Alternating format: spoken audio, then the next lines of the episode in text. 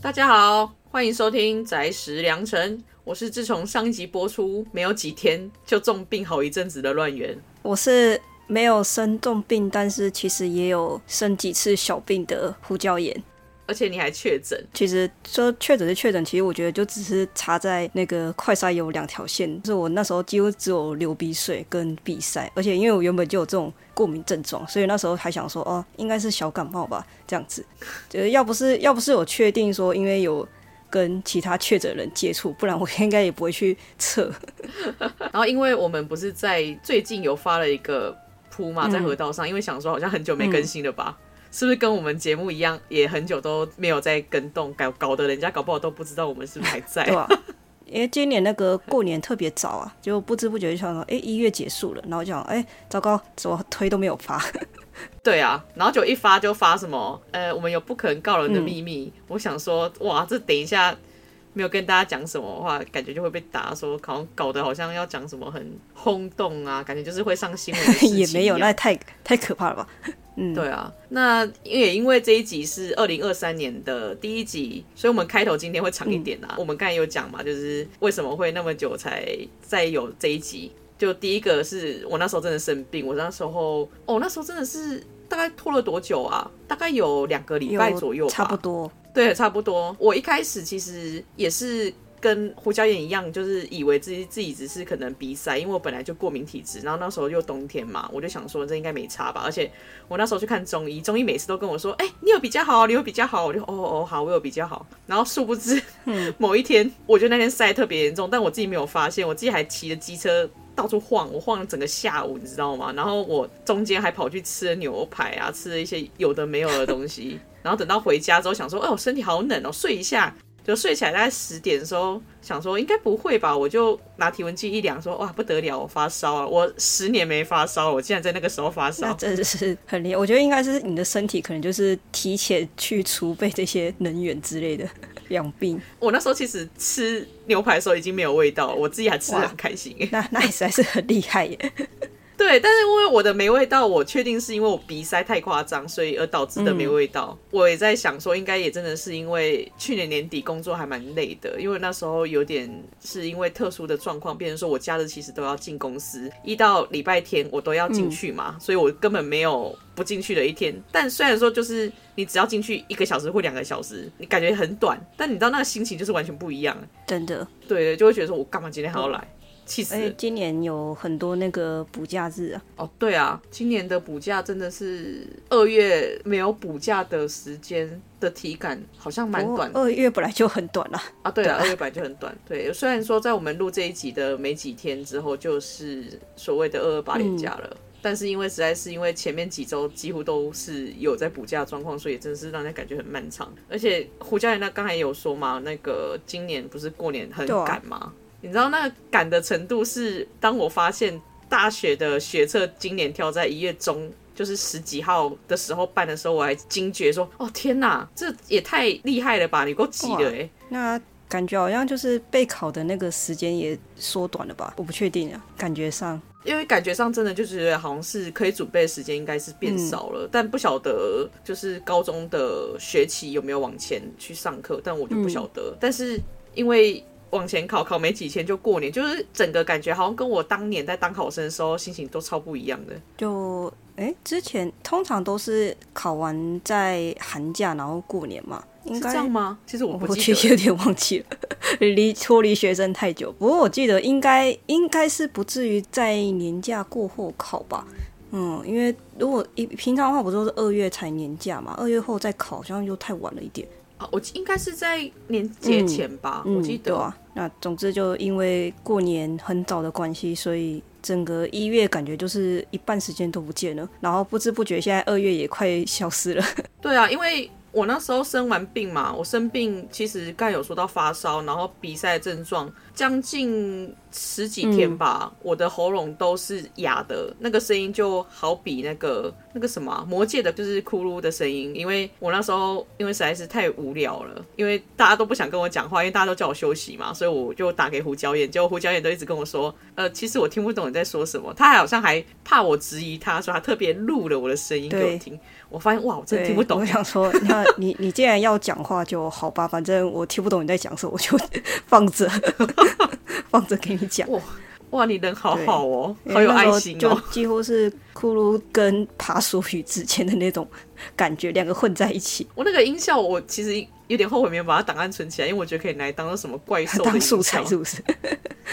对，当素材以后搞不好可以用。嗯、那不过说回来好了，我们讲了一下近况。那因为毕竟我们这个节目是有关于介绍 ACGN 的节目，而且大部分我们目前都聚焦在百合的作品。那胡椒盐，你最近有没有看了些什么？最近其实也没有特别看新，也不是说新作品啊，就是因为一月的时候那个诶、欸、那个小说改编《转身王女和天才千金的魔法革命》就是动画化嘛。我之前在那个普浪也有稍微 po 过几次，就是木棉花他代理的那个的那一集的连接啊，这样子。嗯，对。然后就是那时候就是看说哦动画版了，所以我想说那来补一下原作。我是没有看。中文版的小说啦，我就是先从那个 Web 版，因为那个就是原作，它原本是在网络上面连载的，对，然后所以就先去看了一下那边的文字，然后看一看之后，后来又突然对一样也是 小说改编的，就有一部叫《我推是坏人大小姐》，因为那一部就后来也说要动画化这样子，然后我想说哦，那我来看一下，对，然后就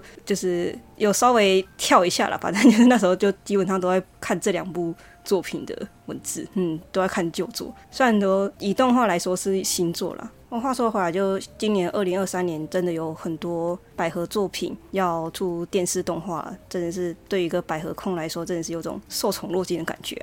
以前都还要在那个其他的作品在那边抠糖分，然后现在就是觉得哇，那么好，那么多作品真的可以吗？会不会明年就没东西了？而且刚好胡椒盐这一次看的作品都是，好像算是原作是小说嘛，嗯嗯，但我推是。坏人大小姐也是，小说的，小说是原作嘛？嗯、而且这些小说也是就是被改成动画版。因为像我这个寒假是看了那个补，我去补了一下李世界原著的小说版，嗯、因为我之前就有看过漫画，但动画我我没有看呢、啊，因为我本来就对看动画比较苦手，就是比较没办法一直专心的在上面。而且原作是非动画的话，我通常都会先看其他的其他的一些那个叫什么素材啊。其他的文本啊，嗯、对，其他方向的文本，对对对对，就跟我是反过来的。对，我我比较喜欢看不太会动的东西，跟胡椒盐的喜好来说是有点颠倒的。嗯、我还看了一部漫画，那部漫画是台湾东立翻的一部作品，叫做《与你翩翩舞》。嗯嗯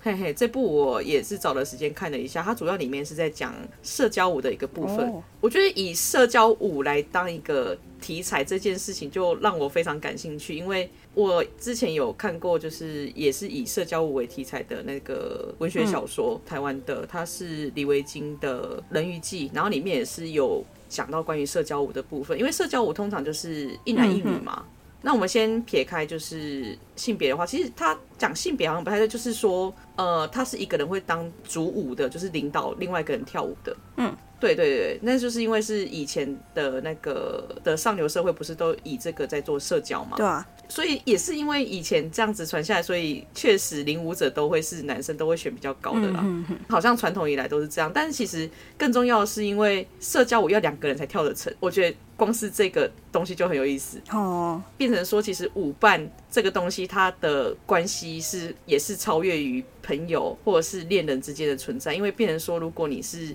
专职在上面的话，那你可能就是要跟这个人培养更好的默契哦。对对对，所以我自己也蛮对这部漫画接下来的发展蛮有兴趣的。不过就看到时候我们也可以在其他的集数里面再来介绍这部作品。嗯、如果大家有兴趣的话，也可以听到这边也可以先去找来看一下。然后刚刚有一件近况，也不算近况吧，有一件事情好像忘记讲了，因为这件事情我觉得可以跟大家分享一下的是，呃，在年底吧，搞不好那个应该算是什么初梦，好像也不是初梦啦，反正简单就是说我有一天做梦，我梦到了胡椒盐跟我说他有一个女朋友。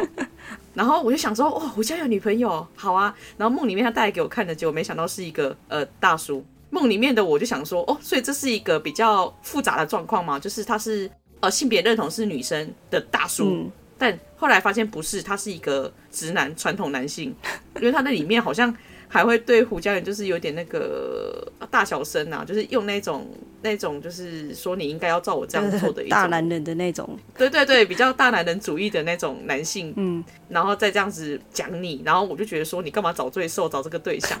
我才想问你，你到底梦到什么鬼？对，然后等到我醒来之后，我跟胡教练讲这件事情之后，胡教练竟然回我说，哎，我刚好也梦到我有女朋友。我想说这是什么？心有灵犀一点，好像这样讲也很奇怪吧？就是好像突然有种啊，在我们两个之间的连结啊。不过虽然说我已经不记得那个梦的细节了，就应该就是好像就有个设定吧，就反正就是我有个女朋友这样的一个任务在，然后她确定是女性，对，然后所以那时候我就觉得说，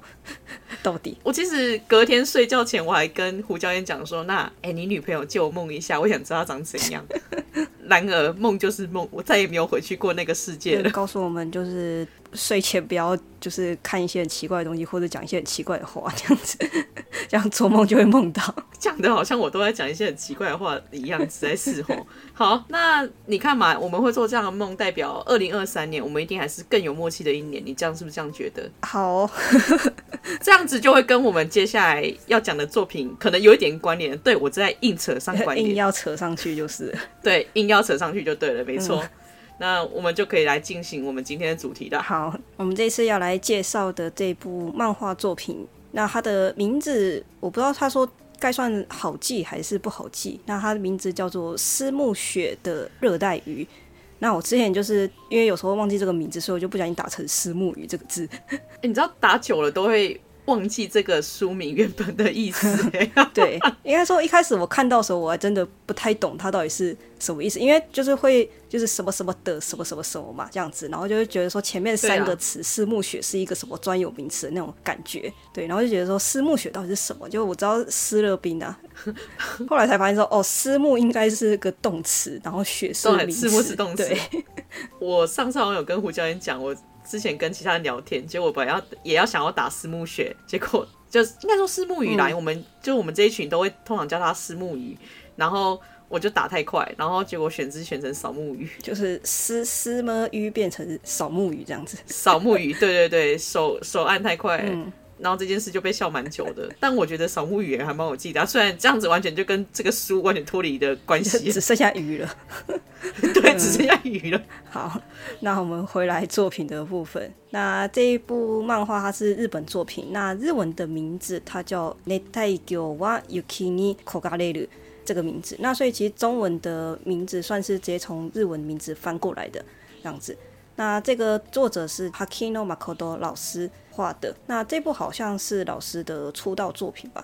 嗯，那这部作品他在 Kadokawa 的 Dengeki Mao 这个杂志上面，从二零零二零一七年的八月号连载到二零二一年的五月号。那单行本一共出了九本。那台湾因为是 Kadokawa 嘛，所以台湾也就是由台湾角川出版。那这部除了实体书以外，也都有出电子书，都有把它出完。九本单行本，以这种分类的作品来说，应该算是比较少见的集数了吧？对啊，上一次遇到九本哦，刚好我们有讲过的那个《轻生密语》，它也是九本单行本啊。然后接下来的应该就是终将成为你是八本吧？对对对，这样的一个长度在百合漫画界好像也没有到很常见，好算有点少了。接下来我们就来介绍一下这部作品的故事，嗯，又就是防雷线嘛，就是宽利的稍微提一下，对，我们还是会稍微提到这个剧情比较后面的这个内容，对，那所以没有，我们就是会全部曝光光，所以我们接下来要来讲故事剧情喽，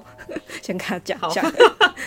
那我们就先从故事的一开始来讲起，那它主要也是由两位女性的这个女主角。那其中一位女主角，她名字叫做天野小夏。那这个夏是夏天的夏。小夏原本是就读高中一年级，然后她原本老家是在东京。那但是因为她爸爸要到国外工作，临时要到国外。工作的这个关系，所以他就搬到爱媛县的亲戚家住，然后也转校到他们爱媛县里面一个叫做七滨高校的这个高中。那故事一开始的话，应该是在大概五月六月的那个时候。那日本是四月的时候开学嘛，那所以其实小夏他是原本在东京的那个学校，就是可能待个几个礼拜之后，然后就直接转校了这样子。故事第一集的话，就是讲说小夏他搬到了爱媛县他要住的那个城镇，那他搬过去的第一天，他就想说去镇上逛一逛，然后也去看一下学校的样子。他到学校的时候就发现说，哎，这天明明是假日，那但是学校外面却聚集了很多人。这边的话就讲一下七兵高校，它跟其他的高中比较不一样的地方是说，它里面有一个叫做水族馆社的这个社团。水族馆就是里面有养一些鱼类之类的那种社团在。小夏他去的那一天就刚好是他们社团有办这个参观的活动，所以学校外面就聚集了很多当地的这个人。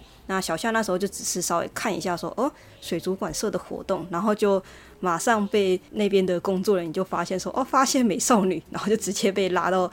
那个学校里面去参观了这样子。后来就小夏就是也就顺势去看一下那些水族馆社里面那些展示的，就一个一个水槽嘛这样子。然后他就是逛一逛的时候就发现，就是旁边有小朋友在讨论，他们就说，哎，这个水槽里面都没有东西耶。然后那个水槽是。装这个三焦鱼那个生物的水槽，然后那时候小夏就听到说，哦，就是也顺便去看了一下，然后也是看了一下说，哎，水草好像就真的没有看到任何的生物这样子。那就在这个时候，我们的另外一位女主角，那她名字叫做帆波小雪，下雪的雪，嗯、小雪就是跟她搭话，她就跟她说：“你喜欢山椒鱼吗？”这句话，那故事就是从这一句话开始的。那说到这个山椒鱼，那因为这个山椒鱼在这部作品里面，它算是一个蛮重要的关键生物啊。这样 这样讲好像有点对对，不是关键角色，关键生物。所以如果说不知道山椒鱼是什么的话，就是可以稍微去 Google 一下。那这边我们就简单。介绍一下三角鱼的话，它外表的话是长得有点像龙螈或有点像壁虎那种感觉啦。那虽然说它有点像蜥蜴的那种感觉，但是它其实是两栖类，跟那个青蛙是一样的，是两栖类的生物。那那个水族馆社里面就养了一只三角鱼，狭山椒鱼的这个品种。对，它就是小小只的这样子。那那个漫画里面也有介绍说，因为山椒鱼它好像是夜行性的，所以那天白天，所以它就是刚好不是它活动的这个时间，所以也刚好没有出现这样子。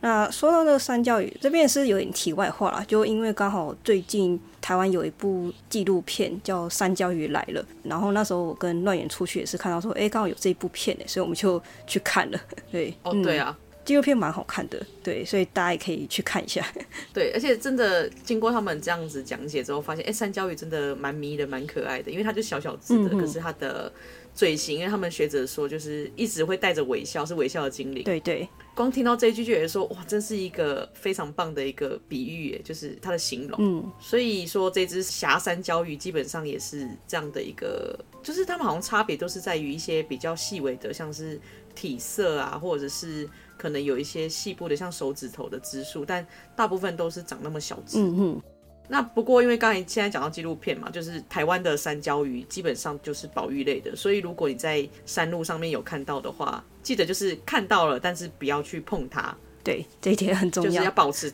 对，嗯、这点真的很重要。对，没错。其实很多山上的有一些遗址或什么的，就是看到了可以拍照，但是不要去动它。嗯哼。这些在于不管哪一个学界，或者是说在那些地方，都是一个很重要的。我们大家要有这样的一个概念。好，那以上就是我们的三焦鱼的小介绍。嗯，那接下来我们就拉回来故事这边。嗯。诶、那就是接下来小夏他隔天就是开始去新学校上课嘛，这样子。那入学之后，诶、小夏他就是从班上同学的这个谈话，或是学校里面其他人的对话里面，就是知道说，当天和自己搭话的小雪，她是诶、小夏是一年级嘛，那小雪她是二年级的这个学姐。那小雪她当时是水族馆社里面唯一的社员兼社长。然后他还是学校里面的风云人物，就非常有像是那种偶像的那种感觉的人物，而且长得很漂亮，这要讲一下。嗯，对，长得很漂亮也很重要了。那故事里面就也可以看到说，学校里面有一其他男同学就是想要去找小雪跟他做朋友，跟他告白这样子，那只是说小雪都拒绝了。那里面就是还有一段就是说。诶，小雪她班上的女学生，她就是他们原本想要策划说，放学之后要去，好像是镇上吧的一个咖啡厅，好像有什么限量的冰淇淋，好像原本想要去吃那个去去那个活动。那但是因为他们学校校规就是有规定说不可以穿着学校制服在外面乱晃这样子，那所以他们小雪的同学，他那时候就是原本要说要不要邀请小雪同学一起去啊，然后就另外一个就说，啊不是不行啊，因为小雪她是。这样的优等生，他怎么可以就是和我们一起违反校规呢？这样子，就是穿着制服对，就是他跟我们不一样这样子的那种言论。嗯，学校里面就还有一些像是同学跟小雪借笔记啦，或是跟他要求换值日生等等，那小雪就是也都会去。帮忙。那简单来说，小雪她就是在学校就是那种品学兼优，然后又没有什么缺点，然后人也很漂亮的这个高岭之花。那高岭之花这个好像是日文的一个成语了。那翻成中文就是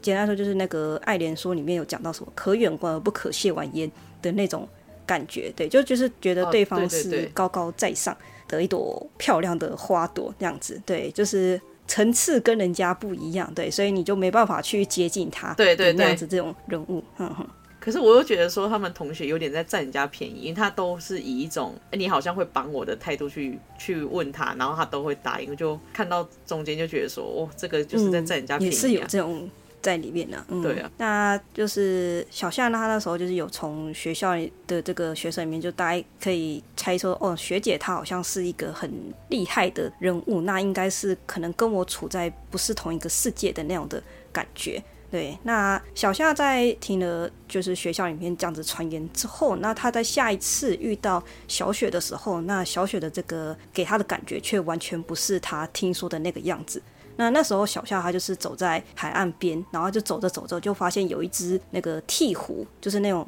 嘴巴很大的那个，就好像有下面嘴巴下面有个袋子的那个鸟类，就有一只鹈鹕从它旁边飞过去。我知道了，就是那个大嘴鸟宅配的那种。哦，对对，那个叫什么大嘴鸥吗？那个宝可梦里面的，嗯、欸，好像是哎，宝可梦，对对对，好像这个名字。那就是在那只替，那那只鹈鹕就是从小夏旁边飞过去，那那个鹈鹕的后面就跟着一位女性，那那些女性其实就是小雪，然后那时候小雪以狂奔的这个姿态去追着那只鹈 在飞的鹈鹕，然后就是跟他讲说：“你不要跑。”这样子。用用超大声音在吼，嗯，然后而且就是没有追到，而且就是直接在那个沙滩上面就直接跌到那个什么脸朝地的那一种，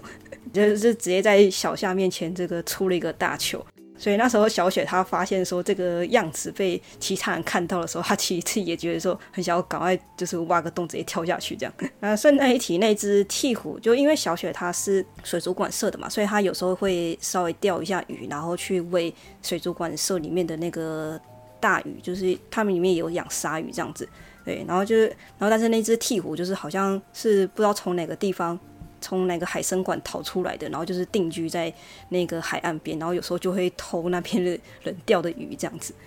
那总之就是小夏他那时候虽然说听学校的学生这么讲，那但是他实际见到的小雪却是完全不一样的这个样子。那小雪她原本也很担心说，哦，就是这样出糗的样子被。同学校的人看到了，那但是那时候小夏他其实没有特别的去，诶、就是嘲笑或是怎样，就是很自然而然的就接受了这样的这个小雪。那所以那时候小雪他对小夏的这个心情就觉得说，哦，这个人好像跟其他学生不太一样，就这样子对他有这样的这个印象。就是刚刚有说，因为小雪她在学校的其他学生。的眼中就是一个高岭之花这样的这个形象，那但是其实这样的形象对小雪来说，其实她不是很想要听到大家这样子形容自己，就因为大家就觉得说这样子就是等于是接受了大家的这个意念。那小雪她其实并不是说真的就是活得这样的很文静，很这个这就是做的一个超好优等生这样的这个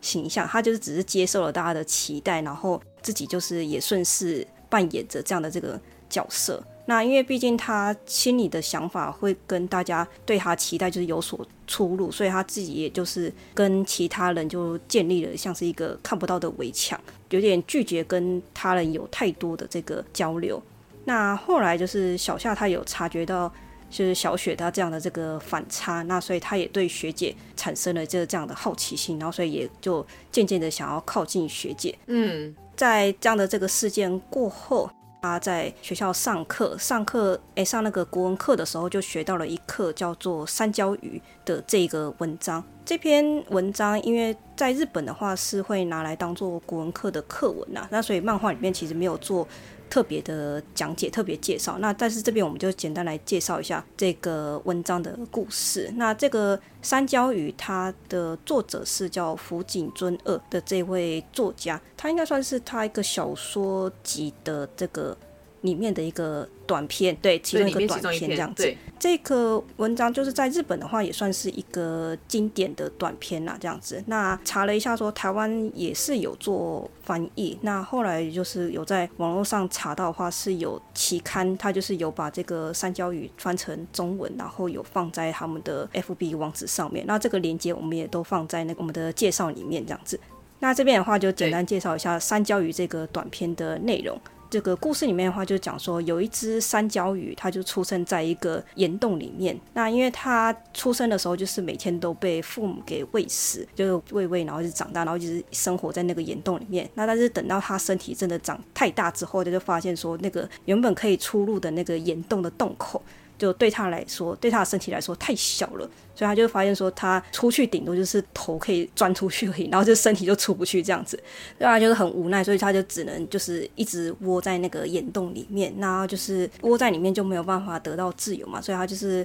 会哀怨自己就是好孤独，然后里面就是讲有一句话就讲说，他就觉得说自己孤独的令人发冷，这样子觉得很寒冷。因为这样的这个生活久了，那、嗯、他就是不只觉得孤独，那他也同时也很嫉妒外面的这些生物们。就对他们就是而言，就是既羡慕，但是又觉得说怎么讲，就有点瞧不起人家那种感觉吧。应该是那种酸葡萄心理，对对对对，反正我吃不到，对对对，嗯、然后我就要酸你这样子。嗯、对，对，那后来就是有一天，那个岩洞就有一只小青蛙，它就搞外面有个水流，然后那个小青蛙就是冲到那个岩洞里面去了，这样子。那那个山椒鱼它就是发现说，哎，有其他的生物进来，它就是它后来就是拿它的身体去挡住那个岩洞的洞口，就也不让那个。青蛙给出去。故事的话，最后面就差不多讲说，那两只诶生物，那那个山椒鱼跟青蛙就在岩洞里面算是度过余生了这样子。对，刚刚有提到嘛，就是故事一开始那个小雪向小夏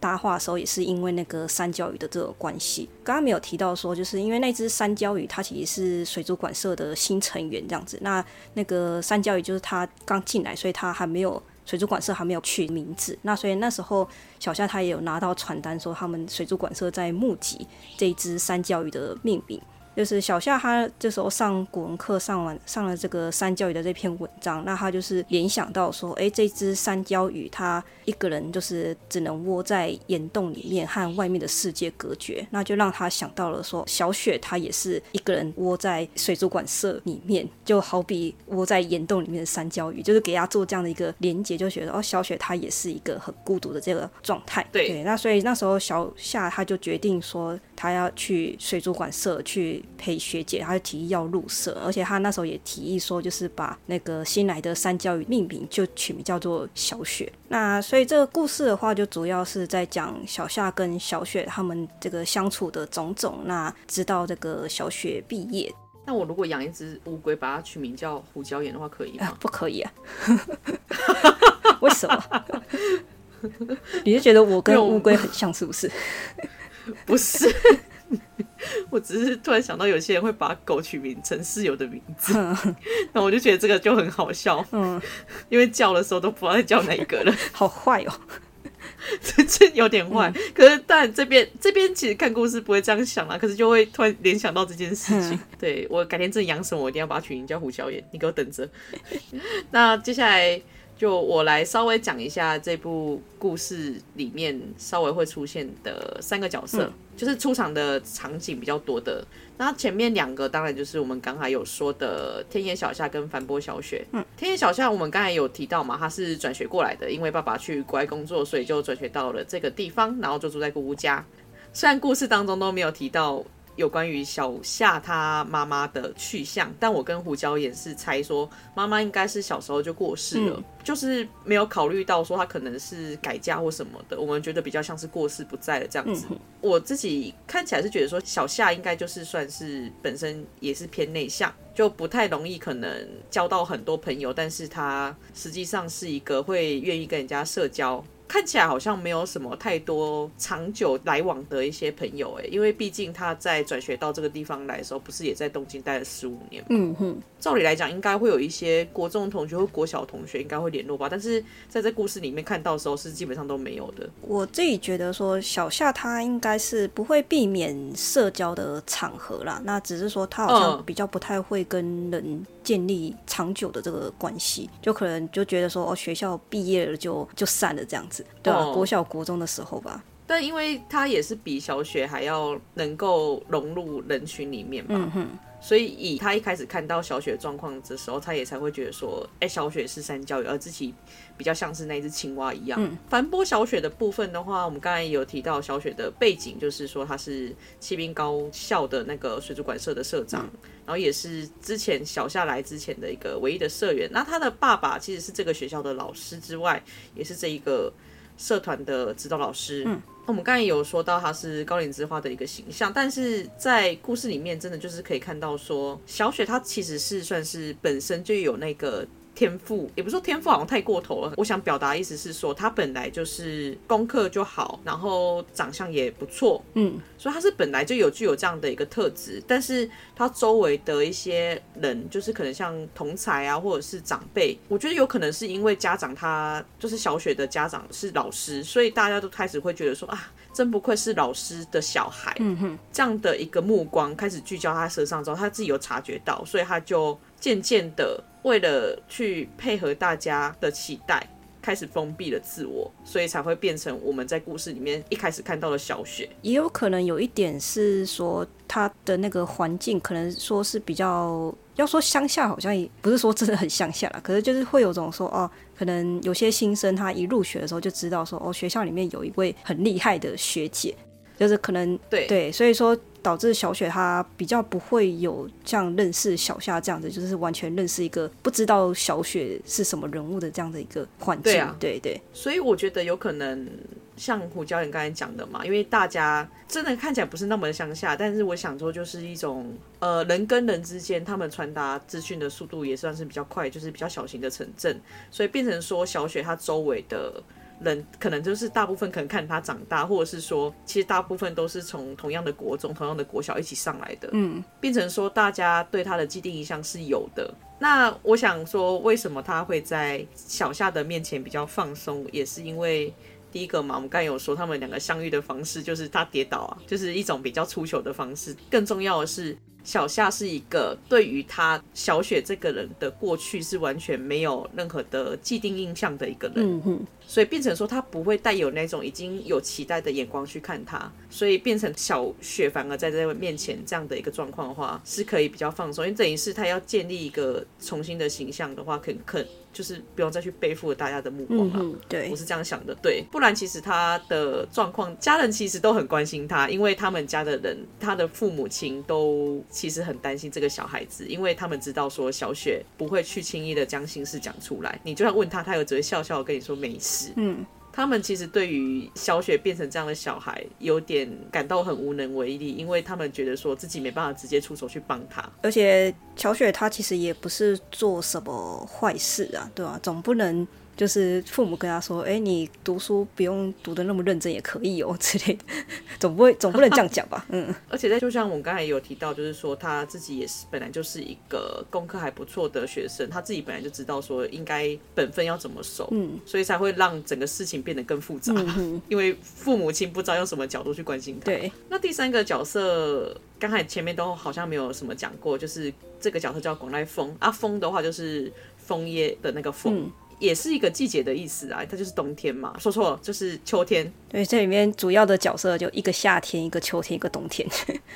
对对对对对，那这个角色他的身份其实是小夏的同班同学，那也是一开始小夏跑去骑兵高校还没有入学前就把他拉进去的其中一个人，就哇有美少女就把他带走了其中一个人，嗯、所以你看嘛，就是以会有这样行为的角色就可以知道个性应该就是偏大辣辣的，然后有点电波，然后很嗨又会自嗨的那一种。可是随着故事的进行，就可以发现说，其实这个角色他 还蛮读空气的，而且他。对于人际关系的一些感受，那种细微的变化的察觉，是比我们刚才讲的那两位女主角还要来的强烈。就是她自己很明显就是说，哦，不行，这边好像出事了。就这样的反差，我觉得很厉害，对，很可爱。而且我很喜欢看她，就是她明明知道说啊，我好像不能插手，可是因为她已经知道问题在哪里了，但是当事人没有发现问题的时候，她就很想努力，想要旁侧敲击，跟他说啊，你不觉得那个怎么样吗？嗯。很想帮忙，可是又帮不到忙的时候很好笑。他会有这样的个性，其实也是因为风他们家里面是有三个跟他的年纪比较悬殊一点的哥哥跟姐姐，嗯、因为他们也是很早就离开家里之后就再没有回老家的状况，所以变成说他就有点孤零零的。嗯，变成说他在小时候就大概已经有发觉到那种寂寞跟孤独的感受。要知道，要说啊，人就是这样子啊。所以我在想说，也是因为这个关系，他现在所展现的形象是那种看起来好像人际自来熟，就也是少根筋。但我想他应该也是本来就就少根筋。嗯，然后一定要提一段，因为我真的很喜欢他在某一段的表现。那一段是他们学期的暑假刚结束，然后小峰他竟然自制了花圈，然后跑去买了草帽，然后说哈，我去了一趟夏威夷哦。然后小夏就问他说：“我真的哦？”他说：“没有。”是假的，我只是想要参加暑假过后会例行的炫耀大会。对，很会。就觉得这这之前说为什么要参加这个啊？对，他、嗯、又觉得说可以理解他想参加那个气氛，就哇，我就是想想要跟大家一起一下，就看到这边就会觉得很想跟他当朋友，而且越重看越多次，越更喜欢这个角色。对，我觉得小峰他真的是作为小雪跟小夏之间的这个。我们要怎么称呼？牵线吗？牵线。桥梁，对的，这个桥梁，对，我觉得真的是很厉害的一个人。因为小夏跟小雪他们其实都是会就不习惯把自己的内心想法讲出来这样子，那但是小峰他就是都会察觉到说，哦，好像对方有什么事情隐瞒着这样子，那但是他也不会就是很强迫对方说出来，那可能就是会用那种旁敲侧击的方式。引导就是他们的这个想法，然后就是适时的给一些建议。虽然说那个小夏跟小雪常常没有 catch 到，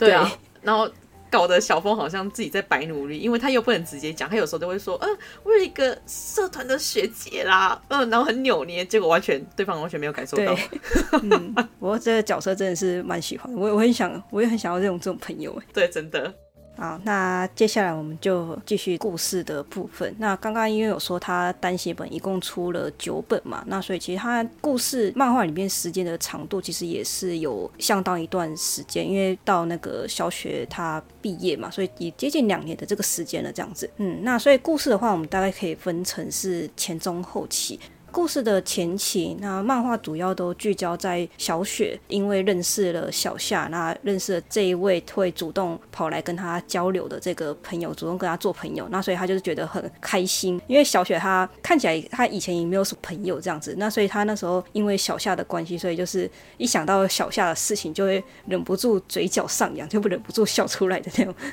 对，很可爱。然后不过有一次很好笑的是说他。好像是早上刷牙吧，就是想说哦，今天可以跟小夏见到面，然后就是忍不住笑出来，然后就刚好他旁边那个弟弟就经过，就看到就说说啊，你是不是吃到什么脏东西？你怎么了？卡到音。对，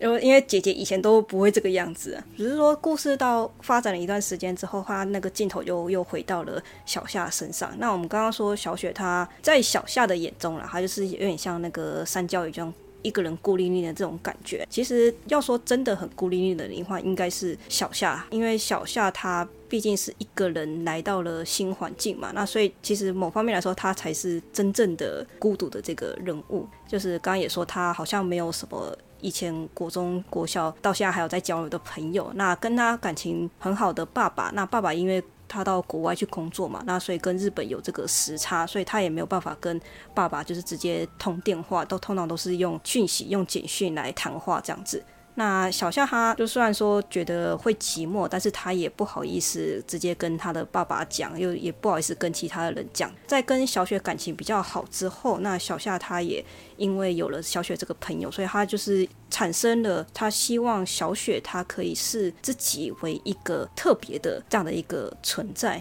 那这边讲的特别存在，我是觉得说他有点像是说。就算是都是讲说都是朋友好了，那但是朋友的话，可能还是会分成分这种优先顺序这样子，就可能说哦，遇到什么事情会优先去找谁那样那种感觉。那那时候小夏他就是可能会比较希望说小雪她可以视自己为就是比较优先的地位在。但是小雪她不擅长表达嘛，她第一次交朋友，而且她那个时候其实也还没有搞清楚她对小夏的情感到底是一个怎么样子，所以那时候小夏她原本想要问小雪说：“诶，为什么你当初会想要跟我搭话？”那那时候小雪她就是也没有得出一个小夏她想要的这个答案。那后来小夏她也有发现说，其实自己虽然说希望小雪。可以重视自己，那但是他自己好像也没有很理解小雪的这些事情。有一次的话，就是有发现说，他其实自己连小雪他读二年级班这件事情都不知道，对，所以其实也有过 有点沮丧、有点没自信的这个时期。那但是这种事情后来也是有慢慢去解决。故事的中期，那因为我们小峰的这个牵线的关系，所以。小夏跟小雪的感情也越来越好，然后所以他们也越来越依赖彼此。后来小雪她就是后来有意识到说，小夏她对自己其实有一个好感，这个话也是跟我们刚刚讲的那个三角鱼的那篇文章有关系。她后来有一只青蛙陪伴嘛，那有一次那时候小夏也是她算是说溜嘴嘛，她只是想小小的声的，就是想说哦，要是我成为青蛙就好了，就是意思就是说我想要成为能够陪伴你的这样的一个人物，陪在你的身边这样的这个感觉。对，那小雪她就是有发现说，哎，小夏对自己有好感，那自己对小夏其实应该也是有朋友以上的这种感情，那但是小雪依旧没有把这个感情就及时去讲出来。小夏他后来就是有发现说，哎，小雪跟这个小峰的交情，那因为毕竟小峰他就是我们刚刚有讲到说，他有时候会帮忙小夏跟小雪这样子嘛，那所以那时候小峰他也刚好有几次机会跟小雪是两个人一起见面，就一起谈话这样子。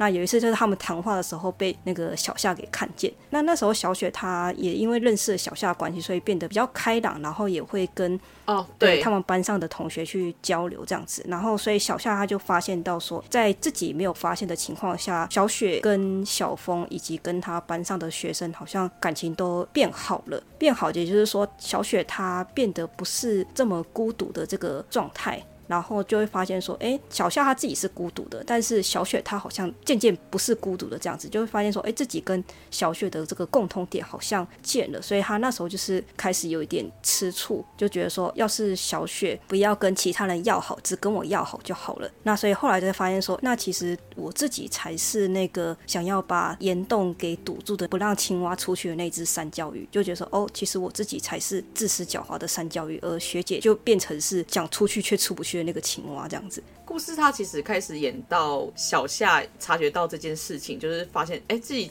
这样子不就跟那个故事里面三角鱼一样的时候，老师他的分镜都会在小夏的一些部分都可以看到，说故事里面那只大三角鱼，嗯，就是那个分镜。如果我只看到那一个的话，我可能会以为那是什么校园鬼怪漫画，它被附身了一样的那种。但因为我知道不是啦，对，可是我那个分镜的时候我想说，哦，这种这种画面拿去截图骗人，应该可以骗得到人哦。对，而且那一只三角鱼，它就比起我们知道那个一般三角鱼的那个体型是差很多，它是超大。对对，不过因为三角鱼的品种也很多啦，所以应该也只是我们对这生物还没有到那么了解。就不过我是觉得说，就是那个三角鱼，它就是怎么讲，越大感觉就是越在表示说小夏他的这个心情，就是也不是心情，应该说他的情感，就有一种很沉重的那种感觉。就是它是以体型跟那个大小。去更强调了小夏现在那种难受、难以言喻、带有嫉妒、带有寂寞的那种负面情绪的一个膨胀。嗯、对，对，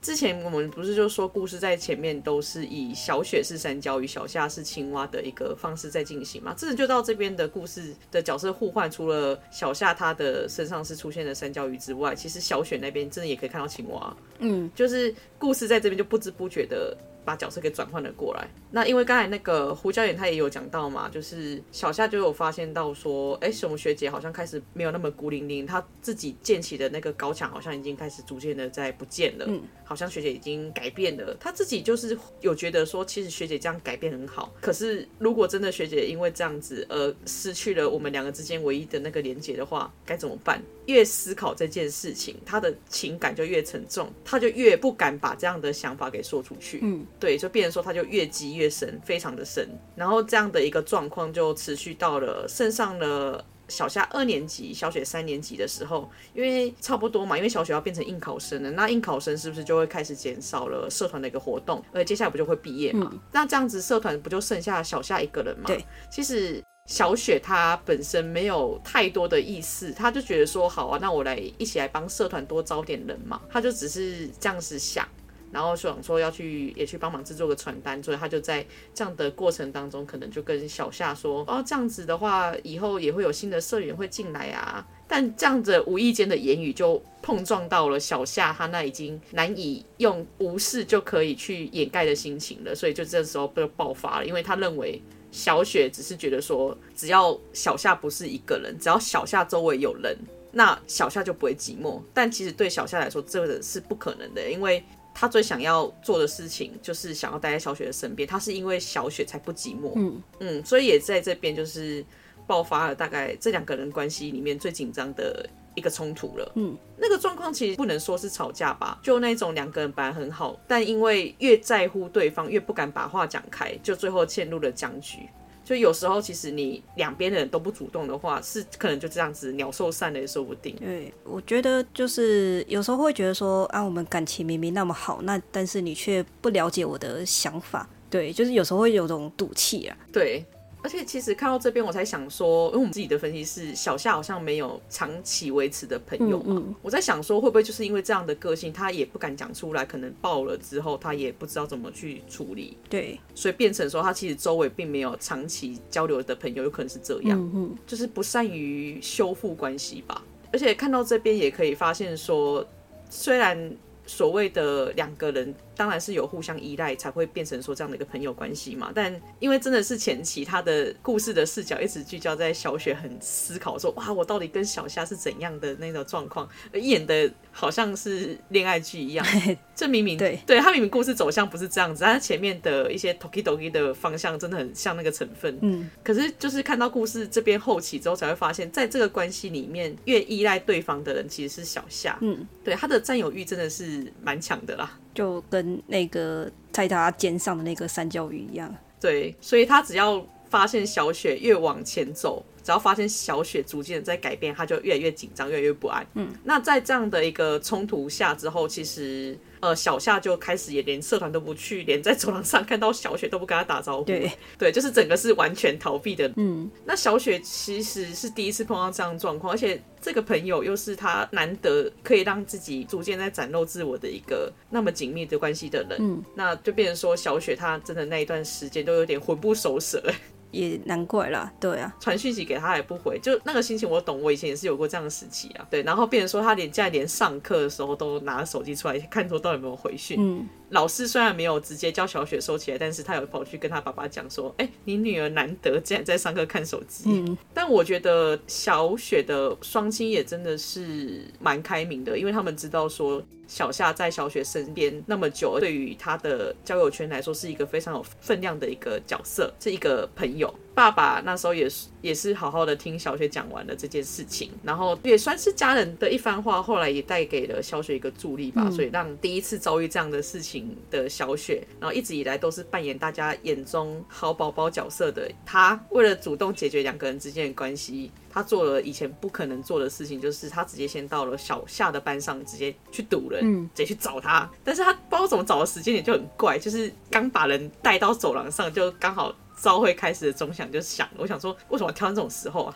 就毕竟早上就是这样的一个时候啊。因为要是不是早上的话，可能其他时间就更难读了吧？我在想，也有可能，我想也是这样，因为他们刚带出去不久嘛，不就朝会开始那个提醒的那个钟声就响起来嘛。嗯、因为照理来讲，这样子等于是大家就要开始回教室坐好嘛。那但是小雪她知道，如果这时候没有把话讲清楚，就再也不会有下次了。嗯所以他就直接在走廊上面大喊说：“小夏，你不要走！”对，卯足全力，也真的让人家感到他真的是完全豁出去了。嗯，因为故事前面就是到这边之前的话，几乎都是小夏几乎都是当主动的那一方，小雪都是被动的。对啊，对，所以这边的话算是小雪她第一次这么主动，对，这么积极，所以看了就真的觉得哇，长大了。呃，虽然也是因为他之前都不主动，才会变成小夏爆掉的导火导火线啊，嗯、因为他都不知道小雪是对他是什么感想，是怎么想他的。对，所以两边的人就是开始也在这样的一个沟通上面，就是慢慢的说开。说真的，都没有人经过，我也觉得很蛮讶异的。应该是有约到比较没什么人在的地方啦。对啊，想说虽然朝会开始不会有学生走，但起码应该会有老师走过去吧，但。我想剧情必要，这个剧情必要，这个吐槽不要，对，这个吐槽先不要，对，就是这边开始两边人都有慢慢的讲，就是小雪就也有说，她发现自己开始在改变了之后，其实她有点乐于见到这样的自己，所以她自己对小夏道歉说对不起，她顾着自己往前走，好像忽略了你的心情，嗯。然后你是不是愿意把你的心情告诉我？然后小夏也才慢慢的说出来，也有说了，就是他就是想成为小雪学姐的助力。但可是每次真的只要看到小雪慢慢的改变，就会觉得她是不是越来越远，越来越远？嗯，很怕有一天小雪就这样子已经不会在她的身边了。嗯，所以他也是会很自私的想着说，那如果大家都不要理解你，那你不要改变不就好了吗？这样的一个负面的情绪，可是他也知道说讲。这样的话不应该，对啊，真的都是好孩子啊。是所谓的沟通这件事真的很难，嗯，真的。对方在自己心中的分量越重，就越不敢把这样的心情去告诉对方，因为毕竟小夏这样的情绪，有时候可能他讲出去，搞不好真的有人会被吓跑，嗯，会觉得说怎么那么沉重，嗯，但是小雪是把他接住了，嗯，所以就两个人开始在这样的一个。谈话，然后后面的就是慢慢的去修复了关系。那其实，在这一个和好，算和好嘛，就是话说开的一个桥段之后，这一部作品它还有两本单行本左右的长度。对。其实是算是蛮长的吗？我觉得算是蛮多的。有些漫画有时候就是可能他就演到说哦，事情有解决了，然后后面就是有点也不是说草草带过了，就是没有太多额外的那些部分。对，那但是这边的话就是也好好的把剩下的小雪跟小夏剩在学校里面相处的时间，就有把它讲到最后面这样子。对。嗯，就是基本上他后面这两本的故事，就是比较像是那种这些出场的角色们之间跟主要角色之间的互动。因为该怎么讲，有时候构成一个角色的话，当然第一个你是看他的个性嘛，但是个性是怎么样来的，你一定是看他去跟其他角色怎么互动。嗯，然后你也可以透过他跟 A 角色跟 B 角色的互动，去得知说他们之间的关系是不是跟哪个比较好。嗯，这些层层的关系看起来好像没有那么起眼，可是其实都是可以为角色增加一个立体感。所以我觉得在后面这两本长度的一个故事是蛮好的，因为在后面的一些他的时间就是演到说他们可能后来的一些学园祭嘛，还有大家可能一起在小雪家放烟火的地方。嗯嗯，那我自己也蛮喜欢说在里面也是有。描绘了一些有关于小峰他跟哥哥好像没有没有提到哥哥，因为跟他比较好的是他其中一个姐姐的部分，嗯、然后还有就是呃小雪家中的家人的互动，尤其是小雪的弟弟吧，我们刚刚好像都没有提到他名字，他其实叫东树，就他们家都是冬天系列的，对，就是东树他的一个故事，他的故事其实当然呃没有那么的多，但是可以在。这样的一个主线剧情之外，偶尔可以看到他的出现。嗯，他就是刚好是一个小六升国一的一个尴尬的一个年纪，所以在那里面也看到一个青涩的小孩如何去长大，然后还有突然对就是姐姐的朋友开始好像觉得有点喜欢，因为他有点喜欢小峰。就在被看到的时候，反而觉得最青春的是弟弟。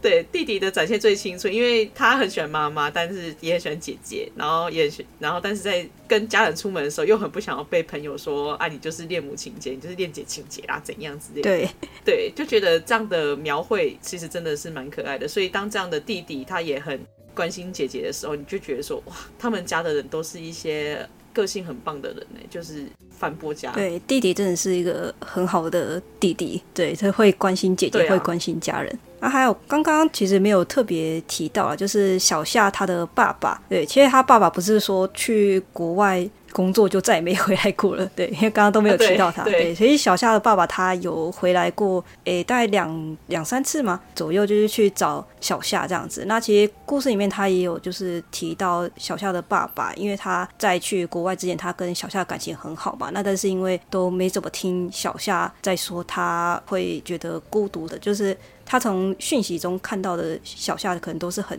坚强，那但是他身为爸爸，他也知道说啊，小夏可能还是会觉得孤独什么的，因为毕竟就是自己的爸爸就是一直都没有待在身边。就我觉得这漫画它也不是说很特别啦，可是我就觉得他很好的地方就是说，他除了小夏、小雪就是小峰，就除了学生以外，就是家长的想法或是一些他们的这些行为都有画进漫画里面，因为有些作品。他可能就是讲高中的高中生的故事，国中生的故事。有时候那个家长会被省略掉，对，对，就是会觉得说一个小孩他们的成长，那跟他们的父母也一定是会有很紧密的这个关联。嗯，对，所以这边他有把小夏跟小雪他们的家长对他们的这些行为，以及他们自己内心的想法是什么，都有画出来。我觉得这个这个是这部漫画。嗯很好的地方。那拉回来就是我刚才有提到说，除了这个之外，不是里面有讲到说说他们后来的学园祭嘛？嗯、那学园祭里面就可以看到说，呃，小雪附近的同学，就是以前好像都只会把他当工具人，但是又不找他出去玩的那一些人。嗯，对对，我真的觉得看到话觉得说根本就是把人家当工具人，因为小雪不是曾经帮忙他们做事情做到好像病倒，就是很累。嗯嗯但是在逐渐的在这样的一个跟小夏的一些相处而改变掉的，给改变开始慢慢展露自己的小雪，大家也看到了这样的一个状况，所以变成说他们后来也开始逐渐的跟小雪建立了重新的一个互动，就开始有稍微道歉说不好意思啊，之前都麻烦你。嗯，对他们真的有道歉呢，也是个好人，这样讲会不会太那个？也是好人，嗯、就是就是大概也知道说自己是。有麻烦到别人。嗯但只是之前都没有讲出来，嗯、然后故事其实就是这样子，大概演到了最后，小雪她是如愿的考上了那个第一志愿嘛，然后去了东京的大学去念书。但是这个也不代表说就是两个人分开，因为毕竟他们差了一个学年，所以变成说小夏她还在原本的地方念书。嗯，我觉得这边其实很棒的地方是小夏她，因为她本来就是东京人，她好像在东京本来就是有一个固定的家，是还是可以去住的。嗯，小夏她最后的。选择是决定留在这个弃兵高校把他的书念完，而不是说他要去回东京。因为他说除了小雪之外，但是他还是很喜欢这个地方，他很喜欢周围的大家，还有这个环境种种的东西，所以他决定为了自己应该要留在这个地方。我觉得他讲出这句话的时候，我也觉得他长大了，真的，因为他自己也觉得说。我虽然说，我只要回去东京，我就可以每天去找你，但是我觉得我不能够这样，就觉得他自己也逐渐的往前踏进了一大步。不只是说要跟自己想陪伴的人这边，就是也也是会有想到自己啊，就是对自己才是最重要的事情是什么。而且除了对方之外，其实周围的大家，照理来说，我我也应该要去重视，因为有大家才能够有我。嗯，那所以也是因为他后来也知道说，就算两个人分开了，但是不管两边距离有多远，也都会是对方最重要的存在。所以他们其实，在最后面的时候，好像是小雪吧，小雪那时候不是爸爸开车载他要去东京的时候，他们不是有互道了一些东西嘛，嗯、就有互相称对方是自己的青蛙。嗯。对，我觉得这边也很棒，因为对方同时是善教育，但是也是对方的青蛙。这个故事里面所要表达的就是说，其实大家每个人心中都有三焦鱼，代表的自己都会有寂寞的那个区块。嗯、可是你同时也有可能会因为有一些时机或怎么样而成为另外一个人青蛙，会有人你可能会去陪伴着别人，但别人会来陪伴你的这个样子。对，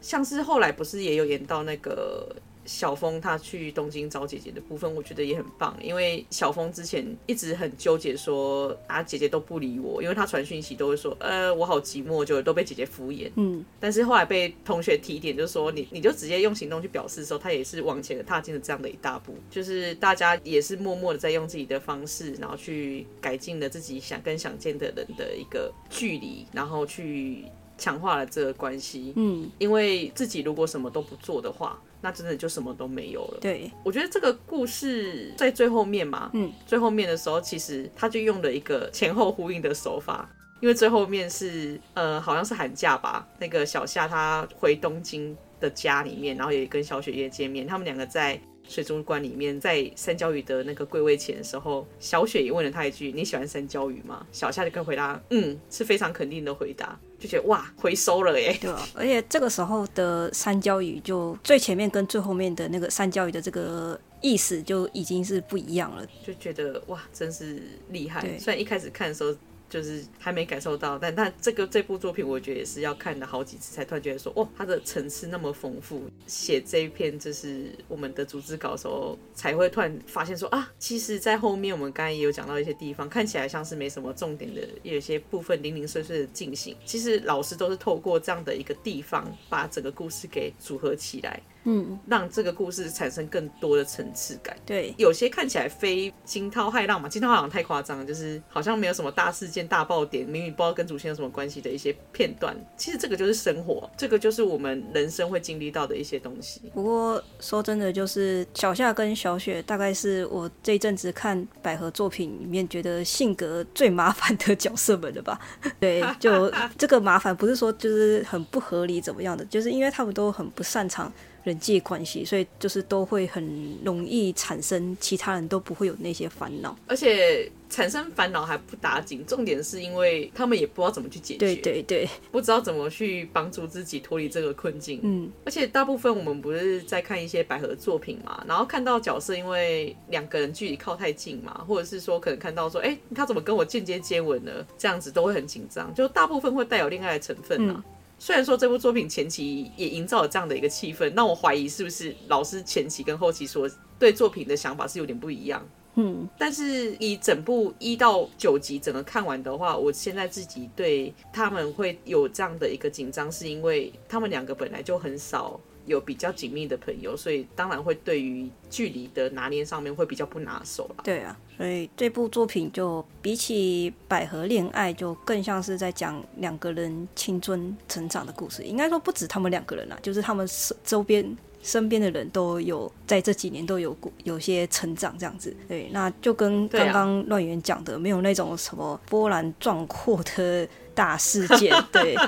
就虽然没有说那种很大的那种。呃，那种影响很多那种很深的事件，那但是对于当时青春期，而且也都不太擅长人际关系的这个两个人来说，都是很大的成长啊。那刚刚我们就是有提到，从漫画中期嘛，就是小夏他对小雪的改变，就是感到着急的那一段过程，就是他们两个人的这个难题，就是心意没有相通的这个状况，就是持续了好一段时间。应该漫画里面的时间来算的话，也有半年左右了。然后在当时，在这个故事长度的话，应该也是有连续好几本单行本这样子。因为我这次看漫画的时候，我是一口气把九本单行本看完，然后就觉得说，哇，这个中间这一关真的是过了好久一段时间。然后我在想说，要是如果是看那个连载的话，就怕不是要这个治愈忧郁的郁，就治愈到一个不行，就觉得说，哇，这真的是拖了好长的时间。那刚刚有说小雪跟小夏他们长时间就，虽然说他们也才十几岁了，但是十几年来他们这个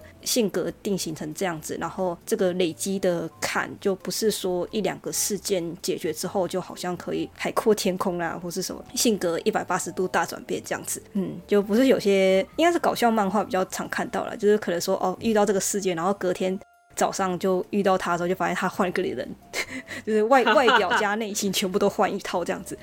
是想被外星人吸走、调换的，就类类似那样的剧情。对，那但是这里面就都不会有这样的这个情况。应该说这个就很写实、很合理啊。对，所以所以我也觉得这一点就很很好啊。而且因为刚才不是说他的，虽然两个人把最大的一个冲突点解决，不是说后面还有两集长度嘛？嗯、就我们刚才说有点像是呃类似后日谈比较日常的一些地方。我觉得这个地方真的就是补完了，就是说呃他们两个沟通完了，但是一定要还要需要一段修复期。对对，因为两个人吵完，你不可能马上就是就说哈哈哈，那我们去吃饭吧，也是有这种状况啦。但对这两个人来说，我觉得应该太难了。嗯，也是透过了这些看似好像呃没有聚焦在这件事情上面的一些故事。来作为他们慢慢的在修复了这一段关系，也更强化他们两个之间连接。而且因为前面有提到说，他们最大的这个冲突是说小夏他害怕小雪会离开他嘛，不止心理上，而且那个物物理上的离开他，就是他毕业之后会去别的地方上大学这样子。对，那冲突就最后两个人有讲开之后，那漫画不是就这样子完结了，而是有。真的把最后面就是他们两个真的分开了的那一段的剧情都有讲出来，就变成说不是说哦，我们看到事情解决啊，如果说漫画就这样结束的话，就可能就是只能用自己心里想的哦，那他应他们应该会没事吧，就不是这样子带过，而是就是漫画就直接告诉你说，他们真的遇到了这个分别的时候，他们彼此的心境是真的有成长了，这样子就可以确实确认到这件事情，就觉得也很好啊，真的。那不过一开始说真的，我一开始看这部作品的时候。就觉得说，为什么这两个人都不要把事情解决？好烦！因为我不是这样个性的人，胡椒应该就知道，其实就是我可能是属于比较主动，会去找对方说啊，不然你到底想干嘛？会我会直接这样问对方。所以那时候就是很焦躁、很焦虑的在看，因为我那时候是追着连载在读的。我们目前讲到有一些作品，真的是你如果看连载，然后再或者是一口气看单行本的时候，那真的很影响你看完的一个心情。有时候有些事情就是真的，现实时间也真的等很久了。对对对，就是因为加上、嗯、加上那个等待期，你反而会觉得说，为什么要拖那么久？但其实现在回头看单行本，觉得那好像还好啊。而且其实我觉得在看这部作品之前，因为我们以前在看的时候都没有特别先去把井伏尊二的一个三角鱼这篇原作小说给看完，但我觉得。只要看完了，再回头看这个作品，就有可以得到更多的想法。真的，我真的也是等到我看完之后再回头看，才惊觉说：哇，天哪！我应该早点看的。我是因为是单行本看完之后才去找这个短片来看，可以就更能理解他那个故事里面在讲什么了。对，真的就是要不是为了录这一集，我根本也不会去翻那个单行本，所以我要感谢。我们决定挑了这个主题 来作为这一次要讲的作品的自己，嗯、对，我们要感谢自己。那我们刚才好像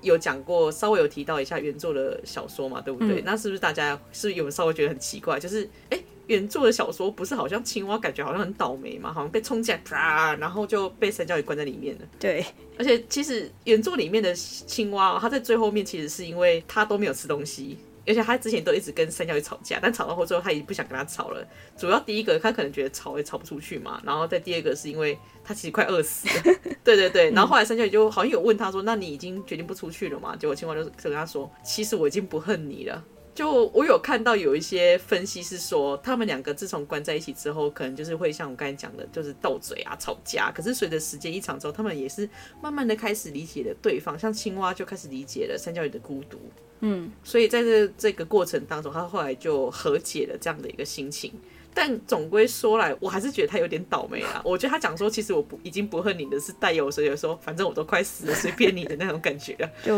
我也其实看完的时候也是觉得说，哦，这个青蛙跟漫画里面的青蛙其实有点落差。对啊。对，然后那时候就是还有一度怀疑说，为什么那个小雪她可以 get 到小夏的那一句话的意思是什么？也是有看了一些教材，就好像是说，就是青蛙它确实是有理解了三教鱼的孤独，但是我自己啦，我自己是觉得说，那那也应该不会构成说。青蛙选择要跟三角鱼在一起，应该他不是不出去，而是不能出去啊。理解跟什么？理解跟原谅这是两回事。对对，我可以理解你，但我可以选择不原谅。对对，所以就算看完这样的解读，我还是觉得他是因为快挂掉了，所以他觉得算了，我不跟你争的感觉。嗯嗯。但是作者其实，在就是老师他在很后面的地方，他有用自己的图画去重新来。讲述了山椒鱼的故事。在最后面的部分是青蛙跟山椒鱼后来两个人就踏出了岩那个岩洞，一起往那个水面光明的地方出去了。嗯，这边就真的就是象征了小雪跟小佳两个人一起向前迈进了一大步，同时也表示说他们两个人已经不再是孤独的这样的这个状态了。对对对，不过作品里面好像一直都没有提及到说青蛙吧，就是所谓的青蛙都是一直在被角色去转述，但是好像不知道它里面所引用的课本的青蛙是不是原作这个青蛙，还是后来老师有改编的青蛙。漫画里面的青蛙，我觉得它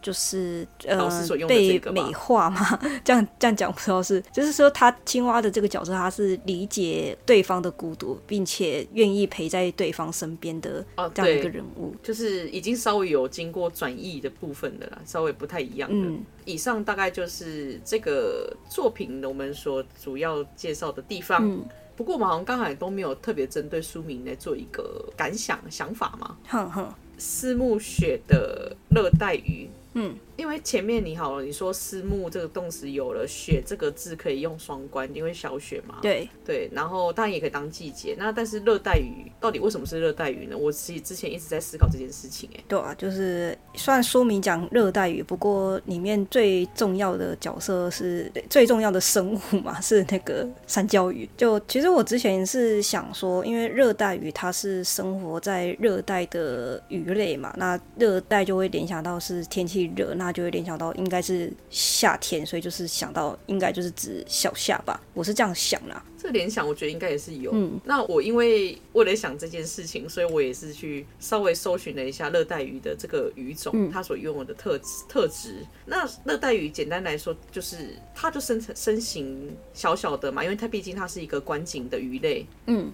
但是它的颜色又非常鲜艳，它颜色蛮多种的。大家如果打热带去找的话，就可以发现真的蛮多种的。因为它会有保护色，它通常会根据它的环境而去形成一个保护色。我就是想说，它是不是也是有个隐喻，就是说啊，它的保护色就像是人人类想要跟人群一样，不想那么突出。嗯哼，对，就像是那个故事里面，就是说哦，他也是想要去跟大家混熟，想要踏入这样的一个人际关系里面。嗯，我觉得。有一个部分是这样之外，第二个就是因为它是观景的生物嘛，所以它平常都是在水族馆的鱼缸，对不对？对。故事当中有些分镜，我刚才都没有讲到，就是说老师在有一些可能在一些比较新境或一些比较隐晦的地方的时候，老师他是会用那个透过水族箱而去看到对方，就是可能说他这边可能画了一个小雪或一个小夏，但他其实可以知道说这边观众所看到的是透过水族箱的水而看到的对方。嗯哼哼。所以我在想说，他是不是也是以这样子去表达双重的意思？哦。就是被大家所看着，好像挺有道理的。对，看到他的内心或怎么样，我觉得也是有这样子的一个部分在。嗯，但以上就是蓝色窗帘，对啊，就如果说思慕雪的热带鱼，那热带鱼它因为生活在温暖的地方嘛，所以它思慕雪啊，雪是很寒冷的部分，所以就想说它是不是也有比喻说，可能它原本生活在这样的这个环境，然后但是它有想要做出改变这样子。我觉得应该也是有啊，不过因为好像没有特别看到在讲书名的一个分析，嗯嗯，还是我们自己查的不够不够力啊，不知道。对啊，如果听众有什么想法或知道一些资讯的话，就是欢迎跟我们说。嗯嗯。可是他们水族馆社好像，因为我后来就是记得三椒鱼之外，好像只记得一些生物比较常见的，好像是乌龟跟那个鲨鱼吧，就画的蛮可爱的。哦，对。我觉得这边可以提一下，就是作者他画的水族馆社里面的那些生物，他们都很可爱。对，就不止人物很用心，其实那些海生生物都也很用心，就是不会说就是随便画这样子。我还我还蛮喜欢里面水族馆社里面有一只那个应该是象龟吧，然后名字叫做小鹿，陆地的鹿。对对，就是那个水族馆社里面的一个算算是活动之一啦，就是小雪她都会带着小鹿去镇上逛街散步这样子。对，然后那时候遛乌龟，对，然后 对遛乌龟，所以那然后有一次就是小雪她带小鹿回到社团之后，然后就遇到了小夏，然后那时候小鹿它就是一脸得意的，就是跟小夏讲，就是他这边也不是用讲，就是用那个小字旁边的小字，对，然后就是跟小夏说：“我今天走很多路哦。”然后一脸很得意，对。就他的拟人化表现，就是好像也有在那个小雪带他出去，然后要过马路，结果小雪没有跟上的时候，小鹿还会转头过去说啊，小雪人呢？对啊，那边都很可爱，超可爱的。而他其实演到故事后面还越来越大只，就好像越来是还在成长的象龟。嗯，那里面还有另外一只也蛮常出现的生物，是一只叫乔治的鲨鱼。对，那乔治他在故事前期其实很常可以在分集里面被发现，因为小雪那时候就是一直很焦急在于他到底呃对小夏是什么心情啊，该怎么办啊？现在要怎么办的时候，那种很少女心爆发的一些自言自语，都是在水族馆里面进行的。然后每次常常会烦恼到忘记喂他吃鱼，嗯，然后他乔治都会用一脸就是啊我的饭到底要不要给我的感觉，对，或者是说他有时候听那个小雪在诉苦的时候，他也是会一脸哀伤，就是表示对啊，就是就是同情他这样子，对，那这边都很可爱。可是好像没有看到什么热带鱼，说真的不确定啊。不过重点的生物大概就是那些，所以搞不好真的热带鱼就是人物也说不定。嗯，我要在蓝色窗帘回去。好，我们今天好像也算是讲了蛮多东西的。呃，二零二三年的第一份作品就是那个加量，没有加量，前面都在胡扯，对，对，所以前面在闲聊。有啦，应该比之前还要再稍微更长一点，讲作品的部分。好，那我们也会努力的维持原本就预定的两周更新的速度，来持续更新我们的节目。我们今天就也差不多就讲到这边。如果对这一期的内容或者是节目有任何感想，都欢迎在我们的 IG 跟噗浪上留言，或是来信至我们的信箱，也可以在棉花糖跟 Google 表单上面提问，也欢迎随时跟我们聊天。如果有希望我们谈论的作品，也欢迎推荐给我们。那下一集的更新，诶，原则上会在这个月内上架，更新的消息一样都会同步在 IG 跟噗浪上面。那欢迎大家追踪我们。那我们就聊到这边，我们。下集再见喽，拜拜，拜拜。